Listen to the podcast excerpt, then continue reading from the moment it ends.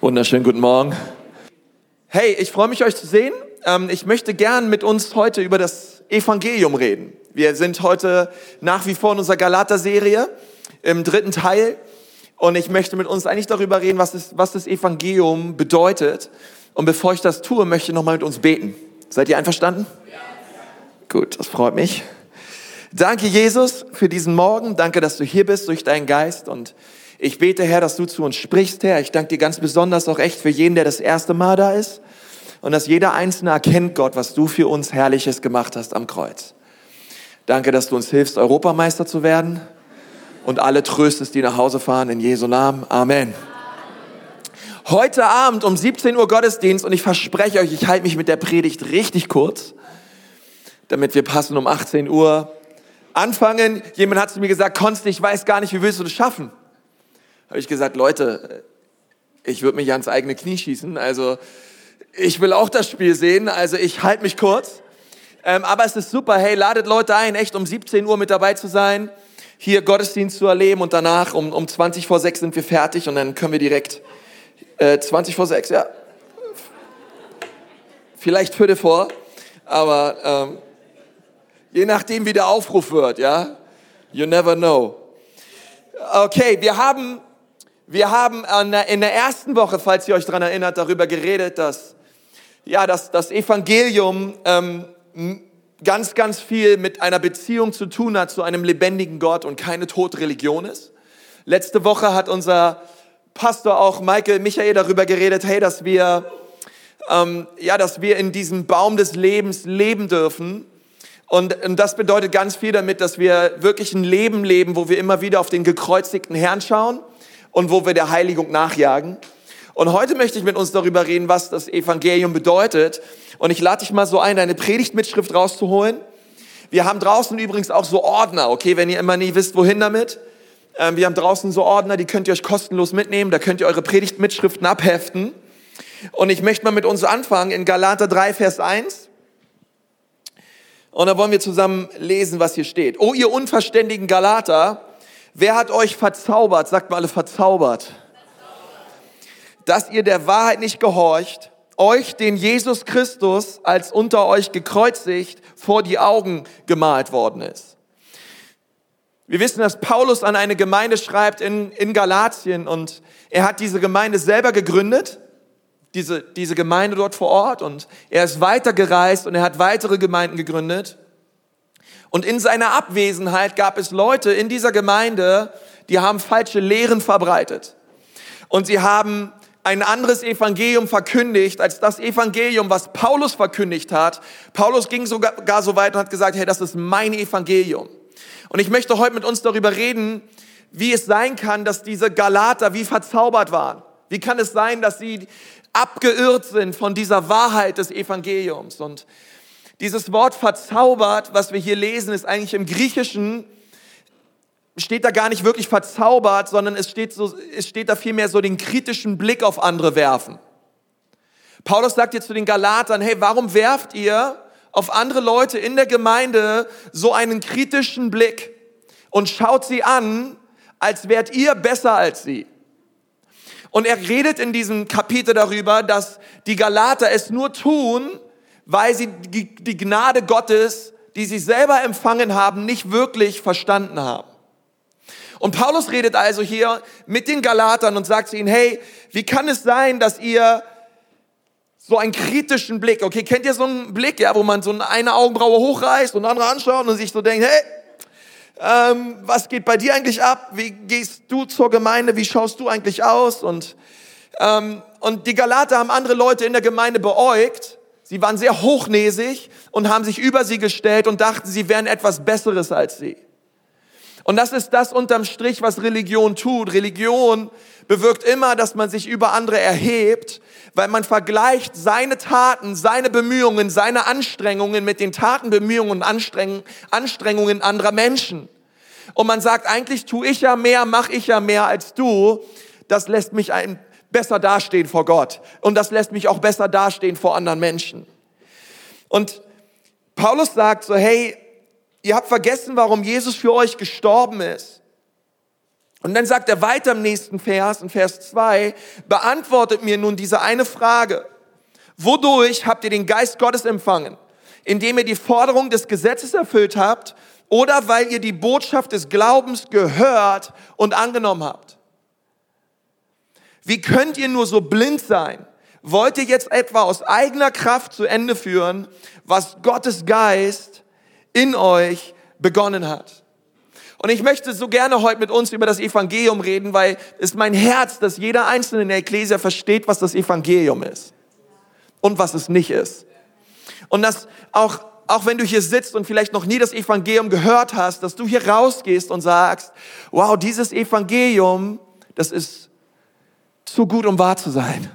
Dass das jemand für mich tat.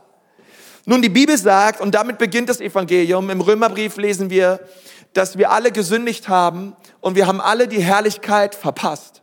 Das bedeutet, wir alle haben es nicht geschafft, so zu leben, wie Gott es von uns wollte. Ich bin selbst für mich mal die zehn Gebote durchgegangen und und, und ich bin mir sehr, ich habe ich hab mir das ganz genau durchgelesen. Ähm, Gebote wie du sollst nicht lügen, du sollst nicht stehlen, du sollst Vater, Mutter ehren, du sollst den Herrn, dein Gott lieben. Ähm, hey, du sollst nicht, ähm, du sollst nicht die Bibel sagt, du sollst nicht Ehe brechen und Jesus führt es weiter aus und sagt, hey, wenn du eine Frau schon lustvoll anschaust, mit, mit, mit einfach ihr hinterher schaust, hey, dann hast du bereits schon in deinem Herzen die Ehe gebrochen. Die Bibel geht sogar so weit, Jesus führt es weiter aus, was Mose gesagt hat. Und er sagt, hey, selbst wenn du zu deinem Bruder sagst, du Narr, und ich will jetzt keine neudeutsche Version davon, man könnte so viel Ausdrücke sagen, ähm, zu deinem Bruder einfach gegen den Kopf knallst, ist es so, als hättest du ihn umgebracht. Okay? Also Jesus führt das sogar noch weiter aus. Was bei Mose einst die Tat war, war bei Jesus bereits der Gedanke. Und, und, und Gott macht klar, hey, wir alle, wir alle haben gegen Gott gesündigt und keiner von uns hat aus seiner eigenen Kraft es verdient, in den Himmel zu kommen. Und wir schaffen es auch überhaupt nicht. Denn Sünde und Gott können passen nicht zusammen in einen Raum. Okay, Sünde und Gott können niemals einfach nebeneinander da sein. Ähm, aber die Sache ist es, dass, weil wir alle gesündigt haben und Sünde nicht mit Gott zusammen existieren kann, nicht, nicht zusammen in einen Raum passt, Gott sich trotzdem danach sehnt, mit dir zusammen in einem Raum zu sein. Und das Ganze versetzt Gott in ein Dilemma. Gott liebt dich und er hat dich erschaffen, um Gemeinschaft mit ihm zu haben. Gott hat nicht, Gott hat nicht gesagt, hey, ich möchte Sklaven oder ich möchte Diener, okay? Deswegen hat er sich Engel erschaffen. Aber Gott hat gesagt, ich möchte ein, ich möchte Menschen, mit denen ich Liebesbeziehung lebe. Ich möchte mal so weit sehen und sagen, hey, Gott möchte nicht nur dein Gott sein, er möchte dein Vater sein. Er möchte in einer Beziehung leben mit dir. Und, und das versetzt Gott in ein Dilemma. Gott liebt dich so sehr, aber du bist ein sündhaft und ich, wir sind sündhaftige Menschen. Und weil wir Sünder sind, können wir nicht mit Gott zusammen sein. Und versteht ihr? Und, und das ist, und das ist zu krass. Und, und Gott sagt, hey, aber, aber ich sehne mich mit nach dir, ich will mit dir zusammen sein. Und das ist das Problem von Sünde. Nun, wie, wie ist es dann möglich, dass der Mensch in die Gegenwart Gottes kommt? Wie ist es nun möglich, dass wir trotzdem in einen Raum mit Gott können? Wie, wie können wir das, diese Sünde überwinden? Und das kommt jetzt, diese Frage ist relevant, denn diese Frage stellt sich jede Religion. Welchen Weg schlägst du ein, um dich Gott zu nahen? Wie versuchst du in die Gegenwart von Gott zu kommen? Und ich glaube, dass das Christentum dort eine einmalige Antwort hat auf diese Frage. Eine Antwort, die keine andere Religion so kennt und so einfach so lebt und auch so lehrt. Nun, die Strafe deiner und meiner Sünde ist der Tod. Und die Bibel macht das ganz klar, das ist das, was wir verdient haben. Das ist das, was unterm Strich dabei rauskommt, dass wir lügen, dass wir stehlen, dass wir alles Mögliche mehr lieben als Gott, dass wir die Ehe brechen, dass wir morden und all die Dinge, die wir sehen, wenn wir einfach nur die Tageszeitung aufschlagen. Nun, das Problem ist der Tod und der to tote Menschen können keine Gemeinschaft haben mit Gott. Und Gott wusste das. Hey, wenn der Lohn der Sünde der Tod ist, dann, dann sagt Gott, hey, ähm, jeder, der sündigt, hat den Tod verdient und hat die ewige Verdammnis verdient, hat den ewigen Tod verdient. Und die Bibel nennt den Ort, an den Menschen kommen, die, die, ewig, die den ewigen Tod verdient haben, Hölle. Es ist der, es ist der Ort, wo Menschen ähm, ihre Sünde und ihre Schuld ihr Leben lang abbezahlen, es aber nie schaffen werden. Und Gott sagt, Mann, ich, ich, ich, ich liebe die Menschen so sehr und ich will nicht, dass die Menschen in die Hölle kommen, denn ich habe die Hölle nicht erschaffen für Menschen, sondern für den Teufel und seine Dämonen. Es ist Gottes Grundintention. Okay, Gott hat die Hölle erschaffen, nicht der Teufel hat die Hölle, Gott hat die Hölle erschaffen. Er ist der Erfinder von der Hölle, aber er wollte niemals, dass du und ich, dass wir dorthin kommen. Das war überhaupt nicht in seinen Gedanken, als er die Hölle schuf sondern als einen Ort, wo er sagt, ey, da will ich die Dämonen und den Teufel, der den Menschen kaputt macht und zerstört. Ist das nicht eigentlich ein genialer Gedanke? Das, was dich kaputt macht und zerstört, wollte Gott in alle Ewigkeit von dir verbannen. In alle Ewigkeit. Er wollte, dass kein Mensch mehr etwas damit zu tun hat. Aber der Mensch entschied sich für die Sünde. Der Mensch entschied sich davon, da, da, dafür getrennt zu sein für, von Gott. Also sandte Gott seinen eigenen Sohn Jesus. Er kam hinein in diesen Gerichtssaal, wo Gott über dein Leben ausgesprochen hat, dass du die Hölle verdienst und dass du den Tod verdienst aufgrund deiner Sünde. Jesus kommt hinein und sagt, ich nehme seine Strafe auf mich. Die Todesstrafe, die über dich ausgesprochen wurde, hat Jesus auf sich genommen. Er ist am Kreuz für dich gestorben. Er hat den Fluch getragen und er hat all die Sünde, all die Schuld, all die Verdammnis, all den Zorn, den Gott gegen dich hat und gegen deine Schuld auf sich genommen, damit du frei bist davon. Ey, das ist die allergrößte Botschaft, die du jemals hören wirst in deinem Leben. Okay, es ist noch besser als irgendeine Frau, die dir eines Tages zusingt, ich liebe dich oder irgendwas und, und mit dir zusammen sein will und Kniefall macht. Das ist toll, aber die Botschaft des Evangeliums toppt all das. Bei weitem. Weil hier geht's um die Ewigkeit. Okay? Und, und, und, und wir müssen es verstehen und sehen, dass Gott gesagt hat, hey, ich, ich nehme die Strafe auf mich. Und deswegen ist, ist die Hölle kein Ort, wo Gott Leute hinschickt, auf die er sauer ist. Denn er liebt alle Menschen so sehr, dass er seinen Sohn für sie gab. Sondern die Hölle ist der Ort, wo Menschen ihre eigene Strafe abbezahlen und in alle Ewigkeit sind, weil sie es so wollten. Und weil sie gesagt haben, Gott, es ist voll nett von dir, dass du deinen Sohn Jesus sandtest, um meine Strafe zu bezahlen, aber ich will nicht, dass er meine Strafe bezahlt. Ich will getrennt von dir leben und ich will damit nichts zu tun haben und ich nehme die Strafe auf mich. Aber es muss nicht so sein. Du, du, du brauchst das nicht zu tun, sondern es gab jemanden, der es für dich tat. Und dieserjenige heißt Jesus Christus und er ist am Kreuz für dich gestorben. Nun, es ist wichtig, denn die Art und Weise, wie wir uns Gott nahen, ist nun durch Glauben an Jesus und durch das, was er getan hat und nicht das, was wir tun oder unsere Bemühung oder unsere Leistung. Es ist auch nicht durchs Gesetz.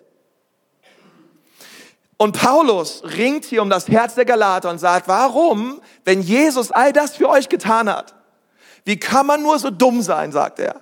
Wenn ihr selbst Jesus als gekreuzigten, hey, ich habe ihn durch meine Predigten und durch alles euch vor Augen gemalt. Warum geht ihr jetzt wieder zurück zu euren eigenen Werken und versucht durch diesen Weg in die Ewigkeit zu gewinnen und in die Gegenwart Gottes zu kommen. Das wird nicht funktionieren, denn es geht nur alleine durch Jesus. Und das ist wichtig, denn heutzutage gibt es trotzdem noch viele Menschen, die versuchen durchs Gesetz sich Gott zu nahen. Und das allererste, und das, ich möchte dich so einladen, es ist so eine wichtige Botschaft heute. Das allererste, was, dieser erste Punkt dieser Predigt, was, was das Gesetz verkörpert und was das Gesetz ausmacht, ist das Erste, das Gesetz kann niemand einhalten. Und das ist das, das ist das Blöde daran. Okay, sagt mal alle, niemand. Niemand. niemand. Schau mal den Nachbarn und sag ihm mal, auch du nicht. Auch du nicht. Auch wenn du es gerade nicht wiederholt hast, aber auch du schaffst es nicht. Ähm, Okay? Und ihr Lieben, da geht es nicht nur um die zehn Gebote. Okay, da geht es nicht nur um die, um die, um die bösen Dinge, die wir tun. Wir sollen nicht stehlen, okay, aber ich habe trotzdem gestohlen. Wir sollen nicht lügen, okay, ich habe trotzdem gelogen. Sondern geht es auch um die guten Dinge. Okay, erinnert euch, es gibt den Baum der Erkenntnis des Bösen und des Guten. Aber beides, weder Böses noch Gutes, führt uns zu Gott. Sondern es ist der Baum des Lebens, es ist Jesus Christus. Deswegen sind es auch die guten Dinge, die wir oft versuchen, dass vielleicht, vielleicht, vielleicht ist es bei dir auch Dinge, wo du einfach sagst, hey, ähm, es kann Bibellesen sein, es kann Beten sein, es kann Gottesdienstbesuch sein. Durch, Gottes, durch den Gottesdienstbesuch wurde noch nie ein Mensch errettet auf dieser Welt. Übrigens ist auch noch nie jemand durchs Bibellesen errettet worden. Das alles ist wichtig, das alles ist gut, aber zuerst geht es um eine Beziehung. Es ist, das ist nicht das, was dich rettet. Das ist das, was du denn tust, wenn du errettet bist. Weil du merkst, hey, ich möchte Beziehung mit Gott leben. Aber selbst wenn du 99 Prozent gut bist, hey, wir alle haben gesündigt. Und deine Güte reicht nicht aus. Und das ist so wichtig. Paulus führt später in Vers 19 aus, na ja, Konsti, wenn niemand das Gesetz einhalten kann, und das haben die Galater zu Paulus gesagt, Vers 19, wozu nun das Gesetz? Wenn niemand es halten kann, ähm, warum überhaupt ein altes Testament? Warum überhaupt das Gesetz? Warum überhaupt ähm, all, all, diese, all diese Reinheitsrituale und Reinheitssitten? Und die Antwort darauf ist, warum das Gesetz? Das Gesetz ist gut und das Gesetz ist richtig wichtig. Denn das Gesetz führt dich dazu, dass du an dir selbst verzweifelst. Das Gesetz hat eine Aufgabe. Und es ist, dich in den Ruin zu führen. Das Gesetz hat eine Aufgabe.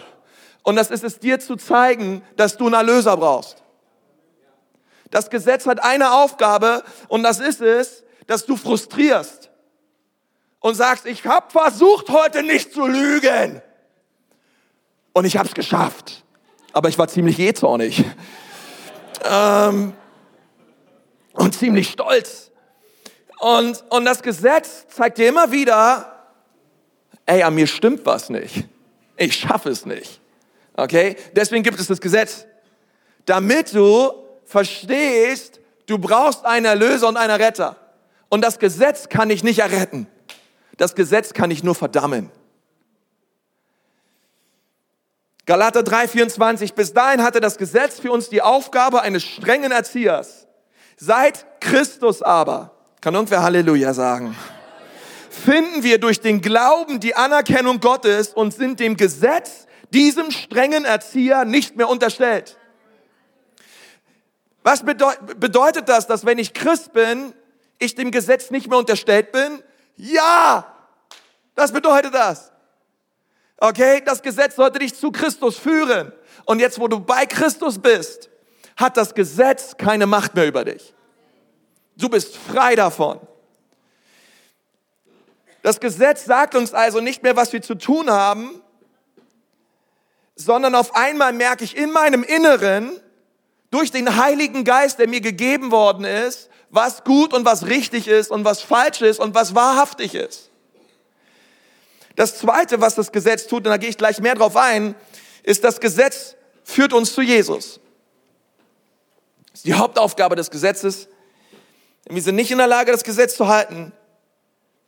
Und ehrlich gesagt, diese Predigt ist auch für all die Leute, die immer versuchen, durch gute religiöse Übungen sich Gott zu nahen und sie merken, eigentlich werde ich im Herzen nicht verändert. Ich gehe schon so lange in Gottesdienst, ich lese schon so lange die Bibel, ich mache schon so lange, gehe ich auf sämtliche Konferenzen, aber ich merke, es macht nichts mit mir dann möchte ich dir sagen, du bist auf dem falschen Weg. Die Dinge, die du tust, sind gut und sie sind auch richtig. Aber zuerst kommt immer Beziehung. 2. Korinther 5, Vers 17. Gehört jemand zu Christus, ist ein neuer Mensch. Was vorher war, ist vergangen und alles ist neu geworden. Sagt mal alle, alles. Alles ist neu geworden. In den Zeitpunkt, wo Jesus in dein Leben kommt, ist alles neu geworden. Okay, deswegen ist Christsein kein Verhaltenskodex, nach dem wir uns alle richten und alle fromm ausschauen. Mit einer dicken Bibel unterm Arm und einer, einer keine Ahnung, einer, einer Familie hinter uns, die im Entenmarsch hinter uns herlaufen, alle mit einem, mit einem Hemd an und gestriegelt und alles schaut nach außen hin perfekt und nett aus. Aber darum geht es nicht. Es geht nicht um einen Verhaltenskodex, sondern es geht um eine innere Veränderung, die sich nach außen hin zeigt. Aber es geht nicht um eine äußerliche Veränderung, die, die sich nach innen zeigt, nämlich dass du immer gesetzlicher wirst, immer mehr den Finger erhebst und Leute mit einem kritischen Blick anschaust. Das war das Problem der Galater. Okay? Und deswegen ist es so wichtig, dass wir verstehen, das Evangelium funktioniert nur durch Glauben an Jesus. Es funktioniert nur durch Glauben und es funktioniert nur durch Gnade. Und, und ich möchte gerne die restliche Zeit mit euch über Gnade reden. Und wir haben, das, wir haben gehört, was das Evangelium ist, wir haben gehört, was, was das Gesetz ist und was das Gesetz mit uns tut. Aber ich möchte gerne zum Schluss nochmal mit euch reden, was Gnade mit uns tut. Weil Gnade tut etwas Herrliches mit uns. Nun, ich weiß nicht, ob ihr schon mal versucht habt, jemanden zu umarmen, der sich nicht umarmen lässt. Ich habe schon mal jemanden versucht zu umarmen, der hat mir gleich so die Hand gegeben und, und hier so. Und, ähm, oder so Leute, die, die man so umarmt und sie sind einfach ganz steif. Okay. Wir haben hier schon immer in unserem Welcome-Team gesagt, Leute, bitte umarmt nicht die Leute. Wenn, wenn sich einer umarmt, wenn einer ankommt und euch umarmt, okay, aber einfach hin, Hand hinreichen reicht, okay? Ähm, und manchmal da, umarmt man so Leute und du merkst ganz genau eigentlich, die Person, die hat gar keinen Bock, sich zu umarmen, sich umarmen zu lassen und ist irgendwie, ja, fühlt sich mehr nach Bügelbrett an als nach einem wirklichen lebendigen Wesen, was sich da ähm, äh, zu dir neigt und ähm, und ich dachte so, hey, wenn wir heute über Gnade reden, ähm, viele von uns, wenn, wenn ihr das Wort Gnade hört, für euch ist es so ähnlich wie eine Umarmung und ihr umarmt etwas, was sich für euch irgendwie undefinierbar anfühlt. Ihr, ihr, ihr, ihr, ihr oder besser gesagt, ihr, ihr wisst nicht so richtig, ähm, mit Gnade umzugehen und ihr wisst auch nicht so richtig, wie ihr Gnade begegnen sollt. Weil es so viele Meinungen darüber gibt, was Gnade ist. Und deswegen ähm, denken wir manchmal, es ist ein Prinzip, es ist irgendwie was Theologisches, Wichtiges, weil das kommt ziemlich oft in der Bibel vor. Wir singen drüber, wir reden drüber, alles ist irgendwie immer Gnade, Gnade, Gnade. Und ähm, so viele Leute haben eine Meinung darüber, was Gnade ist und was Gnade nicht ist. Und für uns ist es irgendwie nicht so richtig greifbar. Es ist irgendwie vielleicht auch manchmal zu theologisch, ein, ein Prinzip, was sich nicht richtig greifen lässt. Aber ich möchte dir sagen, dass Gnade auf uns zukam und uns umarmt hat. Ähm, und wir werden uns gleich eine Geschichte anschauen, wo Gnade auf einen jungen Menschen zukam und ihn umarmt hat. Und, und die Frage ist, wie reagieren wir, wenn Gnade uns umarmt? Was tun wir, wenn die Gnade Gottes über uns kommt? Wie, wie ist unsere Reaktion auf die Gnade? Denn Gnade, ehrlich gesagt, ist ja nicht wie ein Geschenk, was man irgendwie beim Wichteln bekommt, es auspackt und sich so fragt, was ist das jetzt? Ähm, weiß nicht so richtig, was ich damit anfangen soll. Ist das jetzt für meine Tochter oder ähm, soll das wirklich für mich sein? Ist das Schrottwichteln hier, was wir machen? Oder ähm, und ihr packt so Geschenke aus und habt ihr schon mal ein Geschenk bekommen, was ihr auspackt und ihr freut euch nur drüber, weil der andere gegenübersteht, der es euch geschenkt hat und Okay, ich, ich wollte, wir haben eine Kiste zu Hause von Geschenken, mit denen können wir nichts anfangen. ähm, und jetzt habe ich es gesagt. Und, und das sind so, wobei ich muss dazu sagen, das sind seltensten Geschenke, die irgendwie mir gemacht wurden oder meiner Frau, meistens unseren Kindern. Und wir schauen so und denken so, okay, was wollen wir damit machen jetzt? Und also keine Sorge, ihr dürft uns gerne weiter was schenken. Wir freuen uns über alles. Zu 99 Prozent behalten wir es auch. Ähm, aber äh, wisst ihr, wir, wir packen manchmal Gnade aus, wir schauen uns Gnade an und wir fragen uns, was sollen wir jetzt damit machen? Was tut die Gnade Gottes eigentlich mit mir? Und,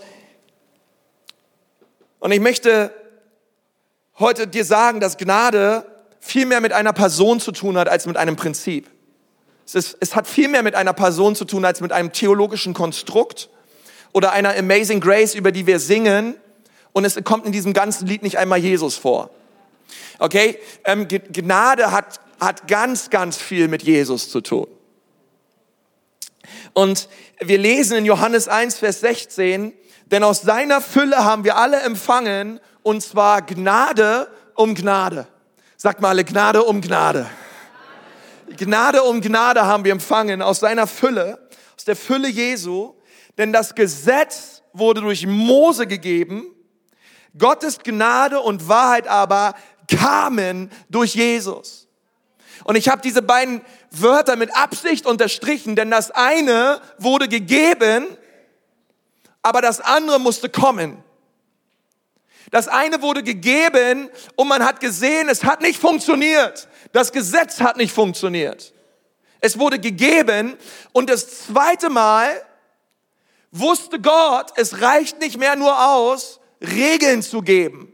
Es reicht nicht mehr nur aus, ein Gesetz zu geben, einen Verhaltenskodex zu geben, nach dem dich Menschen richten sollten, sondern es musste jemand kommen. Und dieser eine hieß Jesus. Durch Jesus kam die Gnade Gottes zu uns Menschen. Jesus hat die, wie kein anderer Mensch auf dieser Welt, die Gnade Gottes verkörpert. Und bei allem, was er tat, zeigte sich die Gnade Gottes für die Menschen. Er war voll mit Gnade. Er war Gnade um Gnade im Überfluss.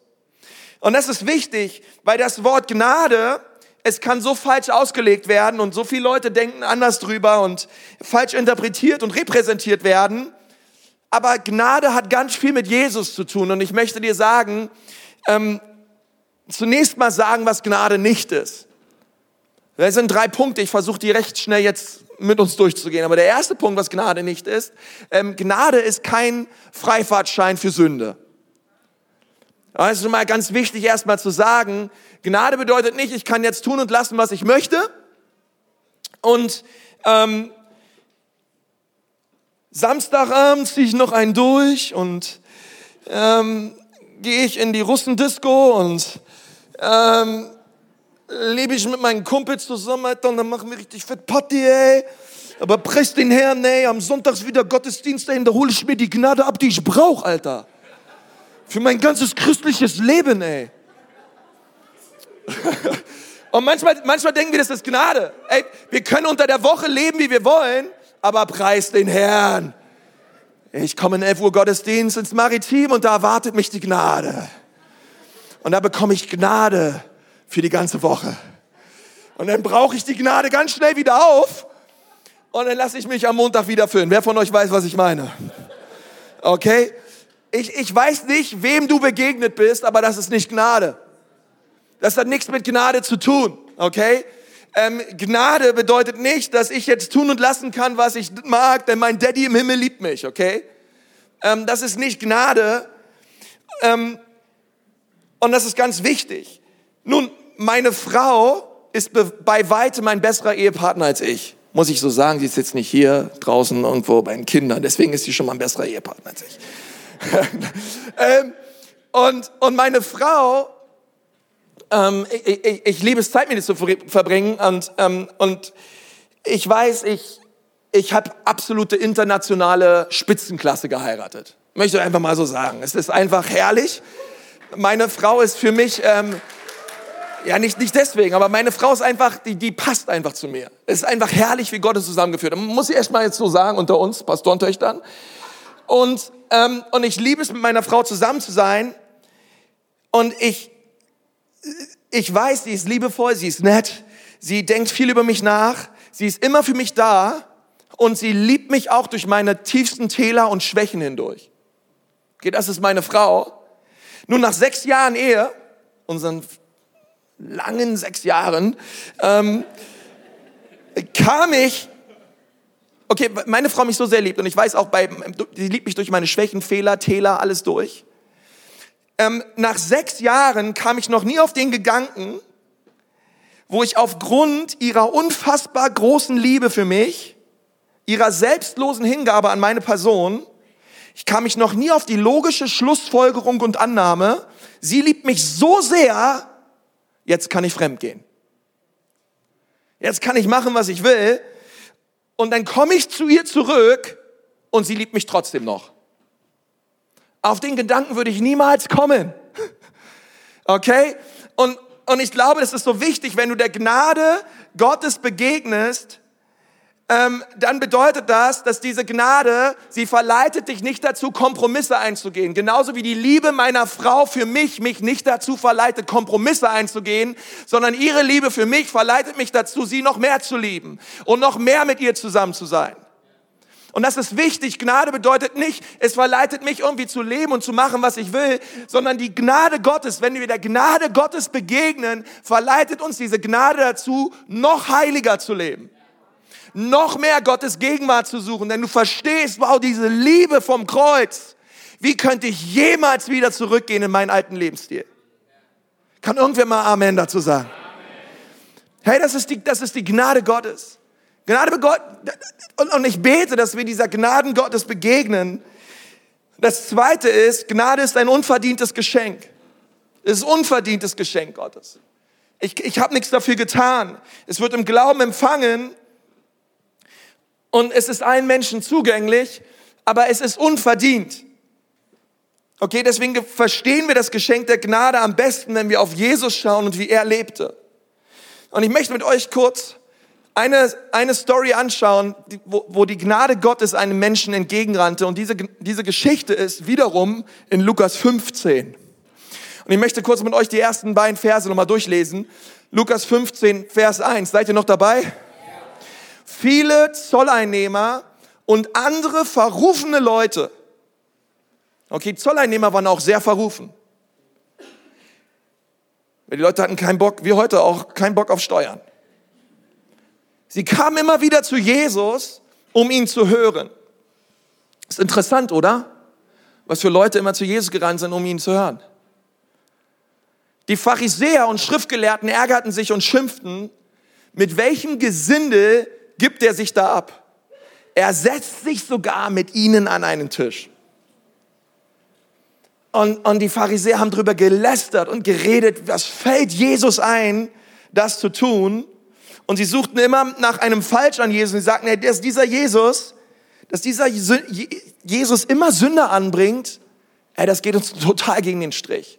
Der bringt Prostituierte an, der bringt Zuhälter an, der bringt Steuereintreiber ein, der bringt, der, der, der, der bringt hier Leute an, die trinken Kaffee und die, ähm, und die spielen den ganzen Tag. Und es kann doch nicht wahr sein. Und die Pharisäer sagten, hey, das sind so schlimme Leute, mit solchen Leuten hängt man nicht ab. Mit solchen Leuten verbringt man keine Zeit. Und wenn du mal darüber nachdenkst, warum Jesus mit bösen Leuten abhing, musst du immer verstehen, wer er ist. Okay? Um zu verstehen, was Jesus tat, müssen wir zuerst verstehen, wer er war. Um zu verstehen, warum Jesus mit Sündern abhing, an einem Tisch mit ihnen saß und, und zu analysieren, warum tat er das eigentlich, müssen wir verstehen, wer er war. Denn wenn wir verstehen, wer er war, dann verstehen wir auch, warum er getan hat, was er getan hat. Und es ist auch für unser Leben so wichtig. Wenn wir tun wollen, was Jesus tat, müssen wir zuerst werden, wie er war. Es bringt nichts einfach nur zu sagen, ich will tun, was Jesus tut, aber ich will nicht werden, wie er war. Das, das bringt dich vielleicht eine Zeit lang, das bringt dir vielleicht eine Zeit lang tolle Stories ein, nette Wunder ein und schöne Geschichten ein.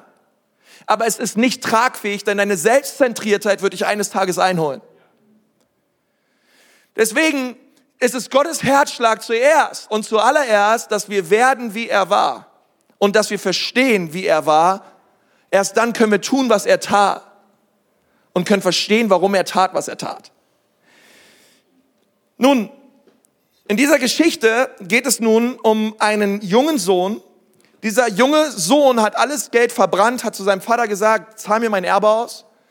Und er hat sich auf weite Reise gegeben und hat all das Geld ausgegeben, ähm, war bei Prostituierten, hat damit im Casino gezockt und ähm, hat sich schöne Häuser gekauft, hat sich verkalkuliert, ähm, schöne Urlaube gemacht. Und ähm, auf einmal hat er ganz viele Freunde, aber als das Geld immer weniger wurde, hat er immer weniger Freunde. Und irgendwann hat er gar keine Freunde mehr und er hatte auch kein Geld mehr. Und irgendwann fand er sich selbst im Schweinestall wieder. Okay? Das kann, das kann übrigens der Ort sein, wo dich Geld hinführt, wenn du meinst, dass Geld dich zum Erfolg bringt. Wenn Geld dein Gott ist, kann es sein, dass Geld dich in einen Schweinestall führt. Und dieser junge Mann, er fand sich in einem Schweinestall wieder und er musste realisieren, ey, auch das letzte Hemd in meinem Leben hat keine Taschen. Und er war bei diesem Bauer, bei diesem, bei diesem Schweinezüchter und er hat von den Schoten der Schweine, von, den, von dem, was die Schweine fressen, hat er, hat er heimlich mitgegessen. Und der Bauer hat gesagt, wehe, du frisst das Zeug von den Schweinen. Und ganz heimlich hat er schnell was davon gegessen, ohne dass es jemand gesehen hat. Und hat das nochmal getan und hat er, schmeiß dich hier raus. Und dann ist diesem jungen Mann etwas eingefallen. Und die Bibel sagt, er hat sich daran erinnert, wie gut es den Dienern und den Sklaven geht an dem Haus seines Vaters. Und er setzt sich hin und überlegt sich, hey, ich gehe zurück zu meinem Vater. Ja, wenn ich zurückgehe zu meinem Vater, dann kann ich nicht einfach so kommen, sondern ich überlege mir eine Rede. Was kann ich meinem Vater sagen, wenn ich zu ihm komme? Was kann ich, was kann ich ihm bringen, und er hat sich hingesetzt, hat einen Stift rausgeholt und hat gesagt, Vater, von all den Vätern dieser Welt bist du der Allertollste. Dann hat er sich gesagt, ah, das ist eine blöde Rede, einen zweiten Stift rausgeholt und hat sich überlegt, Vater, wenn ich über die Zeit nachdenke, die wir zusammen hatten, all die schönen Stunden, die wir zusammen verbracht haben und hat den Zettel wieder zusammengeknüllt, weggeworfen. Und dann hat er sich gedacht, Mann, ich bring's einfach auf den Punkt. Wenn ich zu meinem Vater gehe, ich sag einfach, wie es ist. Und dann steht in Lukas 15, Vers 18, wie er schreibt, Vater, ich habe gesündigt gegen den Himmel und vor dir. Ich bin nicht mehr würdig, dein Sohn zu heißen. Mach mich wie einen deiner Tagelöhner. Und der Sohn dachte sich, hey, das ist eine gute Rede. Wenn mein Vater diese Rede hört, er wird mich bestimmt nehmen. Nun aber mit dieser Rede habe ich ein Problem die der Sohn da verfasst hat im Schweinestall. Und das ist das Wörtchen würdig. Sag mal alle würdig. Würdig.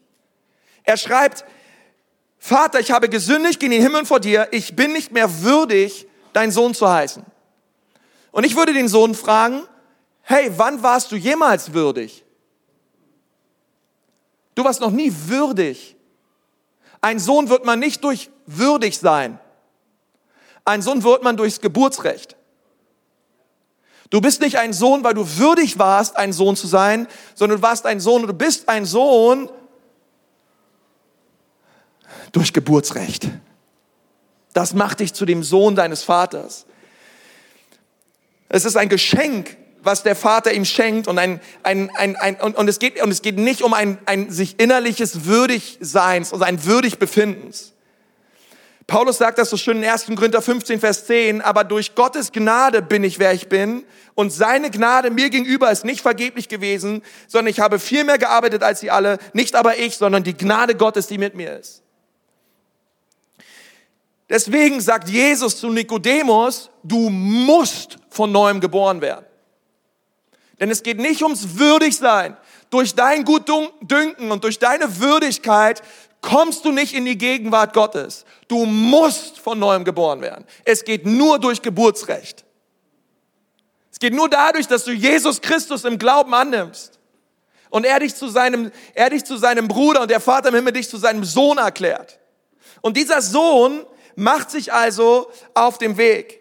Und ich dachte so, hey, vielleicht sind einige Leute auch hier heute Morgen und ihr denkt euch, hey, wann bin ich endlich würdig genug? Wann bin ich nur würdig genug, in die Gegenwart Gottes zu kommen? Wann schaffe ich es? Und, und so viele, vielleicht stehst du hier und, und du hast heute die Hände oben gehabt beim Lobpreis und hast Gott angebetet und ich finde das richtig gut. Aber vielleicht stehst du hier nächste Woche mit Kopfwunden, gebückten Schultern und du, schau, du, du schaust trüb rein und dir geht es richtig schlecht. Und eine Woche später sind deine Hände wieder oben und du preist den Herrn. Und das eine Mal sagst du, ja, ich bin würdig. Ich hatte eine richtig gute Woche. Ich habe nur dreimal gesündigt. Ich habe es geschafft. Gott, hier ist mein Lobpreis. Die Woche später kommst du an wie so ein betröppelter Dackel. Ach, Mann, was ich wieder mir angeschaut habe, letzt, gestern Nacht, ey. Mann, ich dachte, ich habe das überwunden, ey. Ach, jetzt bin ich wieder gefallen. Und was ich wieder gemacht habe, Mann, ich eigentlich schon, ich bin nicht würdig, Herr. Ich bin nicht würdig. Ich finde es schön, hier im Gottesdienst zu sein, aber ich traue mich nicht, meine Hände zu heben. Ich bin nicht würdig. Hey, lass mich dir was sagen. Es gibt noch eine Sache, die dich würdig macht. Das ist das Blut Jesu. Angenommen im Glauben. Es ist nicht deine Fähigkeit, dein Gutdünken und deine Kraft aus dir heraus, den christlichen Glauben zu leben. Deswegen kannst du hier stehen, kannst die Hände in die Luft heben und sagen, Jesus, ich danke dir. Ich bin nicht würdig, aber würdig ist das Lamm, was geopfert wurde. Würdig zu nehmen, Lobpreis, Ehre, Macht und Stärke in alle Ewigkeit. Es geht nicht darum, dass ich würdig bin. Und es ist mir auch egal, was du getan hast. Seit wann geht es darum, was du getan hast? Es geht darum, was Jesus getan hat am Kreuz für dich. Und in dem Augenblick, wo du ihn im Glauben einlädst, in dein Herz zu kommen, sagt die Bibel, macht er dich zu einer neuen Schöpfung. Er macht dich zu einem Sohn und einer Tochter Gottes. Und das Alte ist vergangen und es ist alles neu geworden. Und dieser junge Mann, er kommt mit seiner Rede. Vater, ich bin nicht würdig. Zu seinem Vater. Und er läuft und die Bibel sagt, und schon vom Weiten sah der Vater seinen Sohn kommen. Und die Bibel sagt uns auch, warum er ihn sah, weil er war jeden Tag draußen und hat geguckt, wann der Sohn endlich nach Hause kommt. Und der Vater sieht von weitem, sagt die Bibel, den Sohn und er rennt auf den Sohn zu. Das ist das erste Mal, dass die Bibel sagt, dass Gott rennt. Aber was auch wichtig ist, in der jüdischen Kultur rennt man nicht. Kein Rabbi rennt, kein Jude rennt. Jesus möchte uns damit sagen, hey, die Leute, die das gehört haben, die haben gesagt, wie der Vater rennt. Ich habe meinen Vater noch nie rennen sehen. Und Gott sagt ihnen, ja, schau, so verrückt ist die Liebe Gottes für dich, dass Gott selbst auf dich zugerannt kommt. Und er rennt auf den, auf den Sohn los und der Sohn kommt da mit seiner Rede. Und er will, will den Vater anschauen. Und der Vater, die Bibel sagt, er fällt ihm aufs Genick fällt ihm aufs Genick. Der, ey, die, wenn die Gnade Gottes auf dich zugerannt kommt, der wusste gar nicht, wie er damit umgeht. Kommt und der umarmt ihn, der Vater fällt ihm aufs Genick, packt ihn und der Sohn, er holt noch seine Rede raus. Vater, ich bin nicht. Und der Vater, und der Vater sagt, war mein Sohn, ich, liebe, dich, schön, dass du wieder da bist. Ich liebe dich. Endlich bist du da. Lass deine Rede stecken. Wem interessiert deine Rede? Ich freue mich einfach nur, dass du da bist. Dass du zurückgekommen bist zu mir. Und ich möchte dir sagen heute, du sitzt hier mit deinen Sünden und du sitzt hier mit deiner Schuld und du denkst, ich bin nicht würdig. Und Gott sagt ja, aber mein Sohn ist würdig. Er hat deine Schuld ans Kreuz genommen und hat dich freigesprochen. Und deswegen darfst du heute kommen und, und versteht mich richtig. Dieser Junge, dieser Junge hat ein bußfertiges Herz. Ich glaube, dass er ein bußfertiges Herz hatte, sonst ist er nicht, sonst wäre er nicht zu seinem Vater gegangen. Okay, es gibt keine Gnade ohne Wahrheit. Eine Gnade ohne Wahrheit ist keine Gnade. Deswegen ist Jesus beides. Er ist Gnade und Wahrheit. Und dieser junge Mann, und das ist das, was du tun musst heute, heute Morgen mit deiner Schuld, mit deiner Sünde, mit deiner Vergangenheit. Mach dich auf zum Vater. Und du wirst erleben, wie die Gnade Gottes dir begegnet. Und meine Frage an dich ist heute Morgen, wie begegnest du der Gnade? Oder stehst du wie ein Bügelbrett Oder öffnest du deine Hände und sagst, Gott, ich brauche deine Gnade. Ich habe versagt. Ich habe nicht so gelebt, wie du wolltest. Und es fällt mir relativ schwer, das hier zu sagen, Gott. Ich habe ich hab so viel Blödsinn gemacht. Ich habe ich, ich hab vor dir gesündigt. Ich habe vor meiner Familie gesündigt, ich habe vor meiner Frau gesündigt, ich habe vor meinen Angestellten vielleicht gesündigt, ich habe vor meinen Mitarbeitern gesündigt, ich habe ich hab Dinge getan, Gott, die waren nicht richtig. Und dann kommt der Vater im Himmel und umarmt dich. Und er gibt dir neues Gewand. Und er gibt dir neue Schuhe. Er hat Schuhe bekommen. Sklaven haben Sandalen bekommen, Söhne bekommen Schuhe. Und er hat ihn gekleidet und er hat ihn geschmückt und er hat ihm ein Gewand geschenkt und hat gesagt, du gehörst mir. Und ich werde es nicht mehr zulassen, dass dich jemand aus meiner Hand raubt. Lass uns mal alle die Augen schließen. Die Gnade Gottes ist was sehr, sehr Verrücktes. Sie offenbart sich in Christus. Und heute möchte ich dir sagen, egal was du getan hast, du darfst und du sollst kommen. Hey, überwinde deinen Stolz. Überwinde das, was dich zurückhält.